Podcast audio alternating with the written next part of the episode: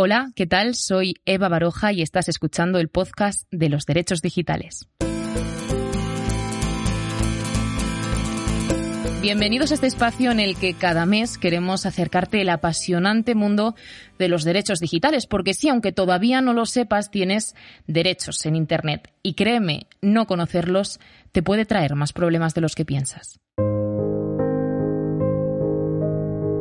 En este primer episodio te quiero hablar de una carta, pero no de una de esas cartas de amor que un excitado Galdós le enviaba a su amada Emilia Pardo Bazán, Tampoco de esos sobres con la factura de la luz, ahora más cara que nunca, que te llegan todos los meses al buzón. Yo te hablo de una carta especial, de la Carta de Derechos Digitales. La Carta de Derechos Digitales es un documento pionero en Europa, una hoja de ruta para regular los derechos digitales del futuro. Así, las normas o leyes que adopten los gobiernos dentro de unos años tendrán que tener en cuenta y respetar los derechos recogidos en esta Carta. En ella se encuentran derechos tan importantes como el derecho a la protección de datos, al acceso a Internet, a la libertad de información en la red o incluso los derechos relativos al teletrabajo. A mediados de julio, Pedro Sánchez presentaba esta carta en sociedad. Lo hacía junto a la vicepresidenta Nadia Calviño, la ministra de Justicia Pilar Job la ministra de Ciencia e Innovación Diana Morant y el presidente del Senado Ander Hill. Esto decía el presidente sobre ella. Creo que la Carta de Derechos Digitales es uno de los compromisos más importantes del Gobierno de España. Nos estamos situando por primera vez a la vanguardia en Europa de un gran debate que se está abriendo ya y se va a abrir sin duda alguna a lo largo de los próximos meses y años. Era un acto muy eh, importante, un evento con muchísima pompa. La ocasión lo merecía, pero aquella noticia pasó desapercibida en los medios de comunicación. Quizás fue por la pandemia, quizás influyó el verano, no lo sabemos, pero muchos ciudadanos, muchos jóvenes, todavía hoy no conocen la existencia de esta carta. Nuestro compañero Samuel Martínez lo ha constatado estos días en la calle. Estamos preguntando acerca de la Carta de Derechos Digitales. ¿Te suena lo que es? No, la verdad es que no. No, nada de nada. No. No lo conozco. Pues doy por hecho que por la terminología es una especie de constitución, pero en vez de ser algo material, algo llevado al campo informático, es decir, una carta de derechos fundamentales como la de 1949, pero trasladado a este sistema anárquico que llamamos Internet. Yo sé que, por ejemplo, en la Unión Europea y demás, una serie de derechos a la intimidad y demás velan porque se cumplan también en ámbitos digitales. Se reía José Luis. Tenemos con nosotros a, José Luis Piñar, abogado y catedrático en Derecho Administrativo, exdirector también de la Agencia Española de Protección de Datos y miembro del patronato de la Fundación del Instituto Hermes. Hola José Luis, ¿qué tal? Un placer, un placer tenerte aquí con nosotros. Encantado, mucho gusto. ¿Qué, te, ¿Qué le parece, no, profesor, esto que acabamos de escuchar? ¿Qué te parece? Bueno, mm, me parece por un lado eh, un poco descorazonador el que no se conozca un documento tan importante como el de la Carta de Derechos Digitales. Pero por otro lado, yo estoy seguro que si le hubiesen preguntado a estas personas si tienen conciencia de lo que es el entorno digital y los eh, retos hacia sus derechos, habrían dicho que sí eh, lo saben, que son conscientes de las amenazas que eh, la era digital representa para los derechos fundamentales y que quizá deberían ser regulados. Y esto es lo que se pretende con la Carta. La Carta es un primer paso para regular algo tan importante como los derechos fundamentales en el entorno digital. Antes se decía que eh, las personas vivían con Internet. Eh, ahora, eh, desde hace tiempo, los jóvenes y los menores no es que vivan con Internet, viven en Internet. Y si viven en Internet, eh, se tiene que reconocer eh, el alcance de los derechos fundamentales en Internet. Este desconocimiento eh, lleva a que no le demos importancia en nuestro día a día hasta que sufrimos las consecuencias ¿no? de esta vulneración de derechos en nuestra propia piel. Yo no sé dónde lo podemos ver esto ¿no? en nuestra vida cotidiana, José Luis. Esto es muy importante. Vamos a ver. Mm, yo muchas veces digo que si, si a mí me quitan el bolígrafo mm, que tengo en la mano, que es un bolígrafo barato, me entero de inmediato. Pero si me roban mi identidad entera, a lo mejor no me entero. Si me roban mis datos, eh, no me entero. Si manipulan mi intención, mi perfil, mi conducta, no me entero. Y solo soy consciente de lo que ha ocurrido con mis derechos digitales cuando se producen las consecuencias. Cuando resulta que no me dan un préstamo porque alguien ha metido en un fichero moroso sin yo saberlo, cuando resulta que no me dan un trabajo porque alguien ha estado eh, escudriñando en las redes sociales sin yo saberlo, cuando resulta que me roban mi identidad y yo voy a sacar dinero y me han eh, eh, hackeado, lo que sea, yo caigo en la cuenta de que algo ha ocurrido, de que algo ha ocurrido. Pero si no, yo, la gente no es consciente de lo que se está haciendo con sus datos. Y esto es muy grave porque a corto y medio plazo se puede poner en riesgo la sociedad entera porque a corto y medio plazo se puede conseguir una manipulación eh, generalizada de la sociedad y una alienación de las personas. Esto en democracias como la nuestra pues no se va a producir, pero hay dictaduras en las que ya se está produciendo el control absoluto de las personas y ese control se pretende a través del entorno digital. Luego hablaremos eh, más en profundidad de, todo este tema de la protección de datos, pero antes eh, me gustaría hablar un poco de cómo fue la redacción ¿no? de, esta Carta de Derechos Digitales en plena pandemia y por qué es un hito tan importante, José Luis, tú que formaste parte del grupo ¿no? que trabajó en ella y que la redactó. Sí, vamos a ver, yo tuve el honor de formar parte de, de, ese grupo que colaboró en la redacción, como todo el resto de los eh, integrantes del, grupo de expertos, eh, coordinado por Tomás de la Cuadra, Tomás de la Cuadra Salcedo, que fue ministro de Justicia, presidente del Consejo de Estado, catedrático de es una persona con una solvencia espectacular, y nos coordinó a todos. Y, fue un trabajo arduo, sobre todo eh, debo resaltar el, trabajo que llevaron a cabo los cinco coordinadores de, de, subgrupos, se, se, se crearon una suerte de subgrupos y fue un trabajo eh, duro, eh, intenso, eh, con el verano por medio, sin plazos, mm, sabiendo que teníamos que tener la carta como muy tarde, como muy tarde, en verano de, este año. No sé si hubo discusiones un poco más acaloradas, ¿no? Con cada experto tirando un poco para su, su ámbito, ¿no? Sí, por supuesto, ahí eso, eso queda ahí en, en la letra pequeña de la historia de la redacción, eh, que si este derecho tiene que ir acá, que si debe ir allá, que si este primero, este después, que si hay que meter este derecho, que si hay que meterlo, que si este mm, se queda corto, que si este es demasiado. Hubo mm, un enorme debate muy abierto, muy transparente.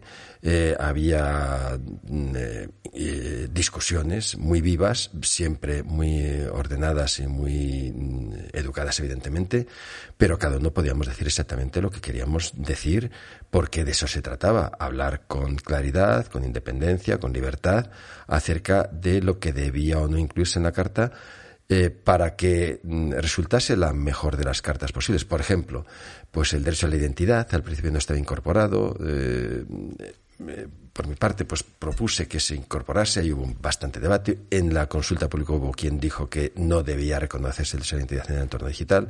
Al final se ha incorporado, pero fue uno de los derechos más, más debatidos, por ejemplo. Y al final está en el número dos de la, de la carta. Hmm. Aunque algunos eh, ciudadanos todavía no conocen del todo la existencia de la carta, sí que les preocupa mucho, sobre todo a los jóvenes, José Luis, todo lo que tiene que ver con la protección de datos y, con su privacidad en Internet. Vamos a escuchar lo que nos contaban el otro día yo siempre intento eh, asegurarme de que mis datos no serán robados, mirando varios software. Si veo que una página no, no, está, no es nada segura, pues obviamente intento evitarlas. Muchas veces aceptamos las cosas de privacidad pues porque al final si no no te puedes meter, no puedes acceder a ese sitio y tampoco sabes ni qué estás aceptando ni nada porque son páginas infinitas para leer todo momento hay alguien o hay alguien que está viendo lo que haces o siempre se queda una huella digital ¿no? de lo que haces. Hombre, eh, me siento segura, pero procuro meterme en, en página segura y navegación segura. No me meto en cualquier sitio tampoco. Bueno, me siento tan seguro como yendo por una calle. Puede parecer que sea seguro, pero nunca sabes cuándo te va a salir alguien con una navaja. Depende siempre de dónde te muevas pero considero que es más importante esa libertad que una seguridad total. Creo que tenemos una población digitalmente muy vulnerable a determinados tipos de ataques, de desinformación y demás. Bonita metáfora la de la calle y la navaja, ¿no, José Luis? Muy, muy visual. Me ha parecido muy interesante esa, esa metáfora. Efectivamente es así. Em, yo a veces he, comentado en alguna charla y alguna em, conversación eh, imaginemos que estamos en nuestra casa una tarde de un sábado, eh, la familia, tranquilamente, unos con los videojuegos, con la consola, eh, viendo la televisión, leyendo, y alguien entra a nuestra casa y no podemos evitar que entre y empieza a mirar qué estamos leyendo. No, no, siga, siga leyendo. Y, va a nuestro cajón para ver qué medicinas tenemos en, en, el cajón de las medicinas, y va a ver qué tarjetas de crédito tenemos, y va a escuchar eh, la conversación que tenemos por teléfono y le decimos, oye, ¿me quiere dejar en paz? ¿Se quiere ir? Y dice, no, no, no, no se preocupe, yo voy a seguir eh, escuchándole y, y, viendo qué come, qué cena, qué ve en la televisión.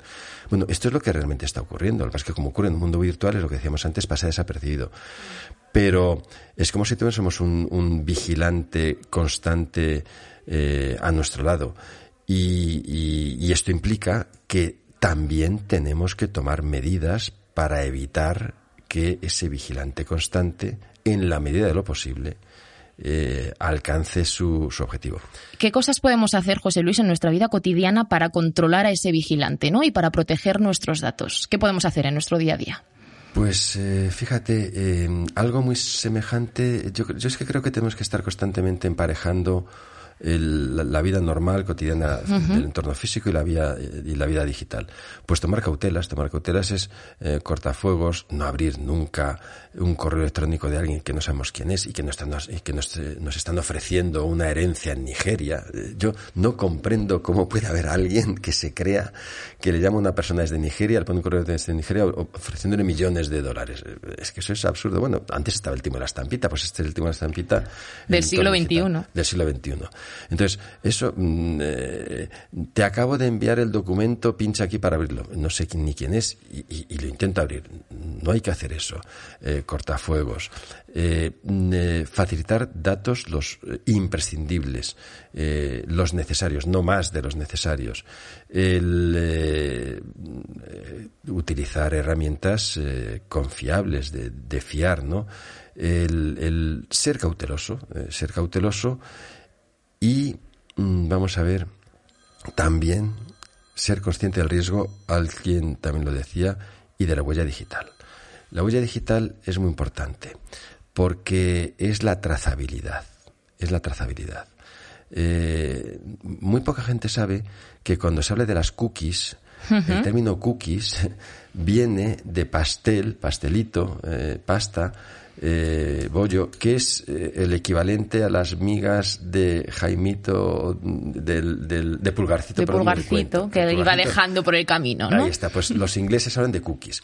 Eso eh, hace referencia a la trazabilidad. Pulgarcito va dejando las, las migas para, para, para poder seguir el rastro. Las cookies siguen el rastro. Eh, ¿Vamos a eliminar las cookies? Pues a lo mejor no, pero sí ser conscientes de que nuestro ordenador tiene cookies, nuestro sistema puede tenerlo y que pueden eh, saber mucho de nosotros. Hmm, ese es el ánimo con el que habéis construido esta Carta de Derechos Digitales. A mí me gustaría preguntarte, José Luis, si echas algo de menos, ¿no? Eh, Vamos a ver. Por hacer autocrítica un pelín. Se ha dicho, lo ha dicho eh, por ejemplo, Enrique Goñi, el presidente de la Fundación Hermes, ha dicho que lo importante de la carta es tenerla. Dice, eso ya es un éxito. Es un éxito. el gran éxito de la carta es que tenemos carta perfectamente es, mejorable. Por ejemplo, por ejemplo, quizá el tema de la responsabilidad de las redes sociales y las plataformas en cuanto a los contenidos es un tema complicadísimo, complicadísimo, con muchos intereses, hay que decirlo, pero mm, merece eh, una regulación seria y una regulación clara. Por ejemplo, también el tema de las eh, garantías, eh, potenciar las garantías jurídicas frente a la violación de los derechos. Hay un apartado, eh, un último apartado de la Carta con eh, dos eh, principios, dos apartados, dos artículos eh, 27 sobre las garantías y eficacia. Pero quizá eh, habría que poner más énfasis en este punto.